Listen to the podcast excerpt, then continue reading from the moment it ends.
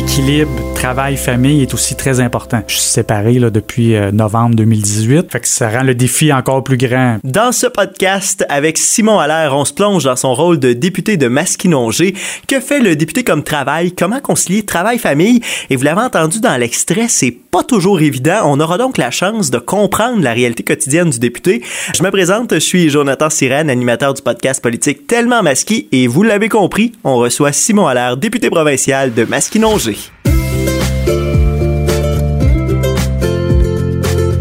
Simon un député, ça fait quoi exactement? La question est très bonne, puis je me la fais souvent poser. Je pense que c'est une belle occasion de clarifier tout ça. À la base, un député est là pour représenter l'ensemble des citoyens de Masquinongé. Fait je pense que ma job première, c'est vraiment de m'assurer que la voix des citoyens, elle est entendue à Québec. Il y a beaucoup de gens qui viennent au bureau, là, qui viennent me, me voir puis me partager plein de choses, surtout dans le contexte de la COVID. Là, on peut y penser. Il y en a qui sont d'accord, moyennement d'accord ou pas d'accord du tout. Mais c'est mon travail de les représenter à l'Assemblée. Et puis, le travail, justement, qui est fait à Québec, c'est quoi? Il y a deux choses à Québec. Il y a un travail qui est beaucoup plus législatif, c'est-à-dire qu'on va siéger au fameux Salon Bleu ou en commission parlementaire pour étudier les projets de loi. Ça, c'est des processus qui sont quand même très longs habituellement. On siège à Québec du mardi au jeudi, inclusivement, ce qui fait en sorte qu'il reste deux journées de comté, qui est le lundi puis le vendredi, puis qui sont pas tout le temps disponibles parce que ça arrive aussi qu'il y a des commissions le lundi ou le vendredi. Mais tout ça pour dire que vraiment les journées qui sont dédiées à Québec, là, c'est que vraiment c'est qu'on on suit le menu parlementaire, là, puis c'est vraiment un volet qui est beaucoup plus législatif, qui est super important parce que quand on veut faire des changements au Québec, ça se passe euh, euh, généralement là, tout le temps par des, des, des, projets de loi qui sont déposés à l'Assemblée nationale. Fait que prendre le temps de déposer puis d'étudier ces projets de loi-là, c'est le, le, le, gros du travail d'un député quand on est à Québec. Donc, Simon, tu es aussi adjoint parlementaire de la ministre responsable de l'administration gouvernementale et présidente du Conseil du Trésor, donc un titre qui est quand même long. Oui, très long. Euh, grosso modo, c'est quoi cette fonction-là? Mon travail, c'est vraiment de supporter dans le contexte du Trésor là, la ministre sur différents mandats. Elle m'en a justement d'ailleurs délégué un qui est mon tout premier avec elle pour la supporter. C'est comment qu'on peut faire plus de place aux entreprises québécoises dans les marchés publics. Et par marché public, est-ce que c'est un marché comme euh, on a à Yamachiche ou quelque chose du genre? Ou... Non, non. J'avoue que les gens confondent beaucoup quand même, mais non, c'est pas ça. C'est vraiment les marchés publics. C'est tous les achats gouvernementaux. Si on se souvient, avec un projet de loi, on a formé le CAG aussi, qui est un centre de regroupement, donc pour faire un peu des économies d'échelle. Mais comment qu'on peut s'assurer justement que dans ce processus-là, les entreprises québécoises ne sont pas oubliées? Et même, j'irais au-delà de ça, comment qu'on peut se servir de ces entreprises québécoises-là pour faire un levier pour eux, en fait? Comment, comme gouvernement, on peut donner l'exemple, donc les favoriser d'une certaine façon, sans contrevenir aux lois du marché avec les ententes qu'on a avec les autres provinces canadiennes ou les marchés internationaux, qui vont leur permettre, eux autres, d'avoir une belle visibilité là, avec le marché du Québec. va Mhm. leur permettre après ça de faire là, des ventes partout à travers le monde. Notamment les masques, je pense que tu intervenu dans ce dossier-là. Oui, effectivement, c'est un très bel exemple. Les masques, là, ça a fait l'objet de beaucoup euh, d'articles médiatiques, mais la réalité, c'est que on a fait les choses dans l'ordre dans ce dossier-là. Fait qu'on on est allé en fonction des lois du marché actuellement, des ententes qui nous lient avec les autres provinces canadiennes et les autres pays.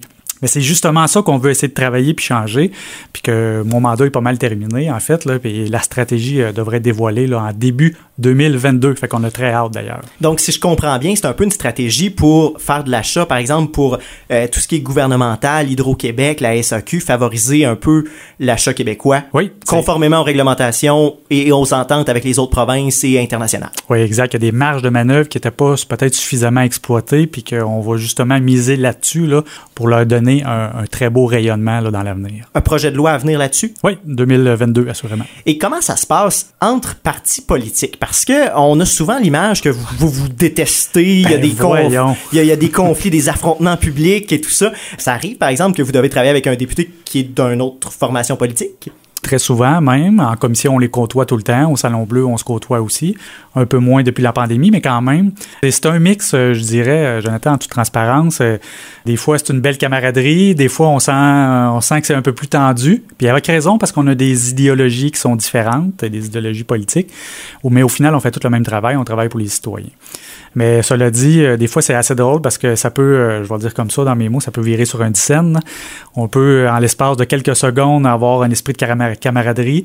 Puis pour toutes sortes de raisons, pour une dissidence dans, alentour d'une table de commission, puis on est en désaccord sur, sur un article en particulier, oups, là, la chicane pogne, on va le dire de Et par chicane, ça veut dire on n'ira plus jamais prendre une bière avec ou... Non, non, non. Habituellement, on tourne la page assez vite, là, mais quand même, des fois, ça, ça devient tendu. Faut pas garder ces tensions-là trop longtemps parce que ça serait, ça serait plate dans le, dans le quotidien euh, d'une vie parlementaire. Effectivement. Puis avec euh, justement ce qui se passe à Québec, le travail dans la circonscription, comment concilier les deux? Parce que tu le disais un peu plus tôt, euh, tu es à Québec généralement mardi, mercredi, jeudi, parfois vendredi. Ça se passe comment la vie? Ça, c'est le défi un peu, là, parce que les gens s'attendent tout le temps à ce qu'on soit très présent dans la, dans la circonscription. Et la réalité, c'est qu'il y a juste deux jours par semaine qu'on est présent dans la circonscription, puis des fois, c'est juste une euh, sur cinq. Euh, je parle les jours mm-hmm. ouvrables de semaine, là, on s'entend.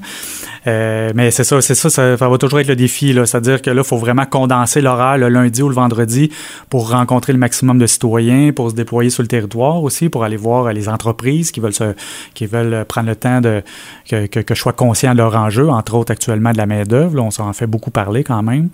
Fait que ça, c'est vraiment le défi quotidien de mon équipe là, de, de s'assurer que les deux jours que je suis en circonscription, on l'utilise au maximum. Justement, t'en glisses un mot, généralement deux jours ouvrables, mais il y a des événements le week-end, ça arrive souvent qu'on voit, euh, on, donne l'exemple du député à l'épluchette de Blédin l'été et tout ça, ça se passe en dehors des heures de, de bureau traditionnels.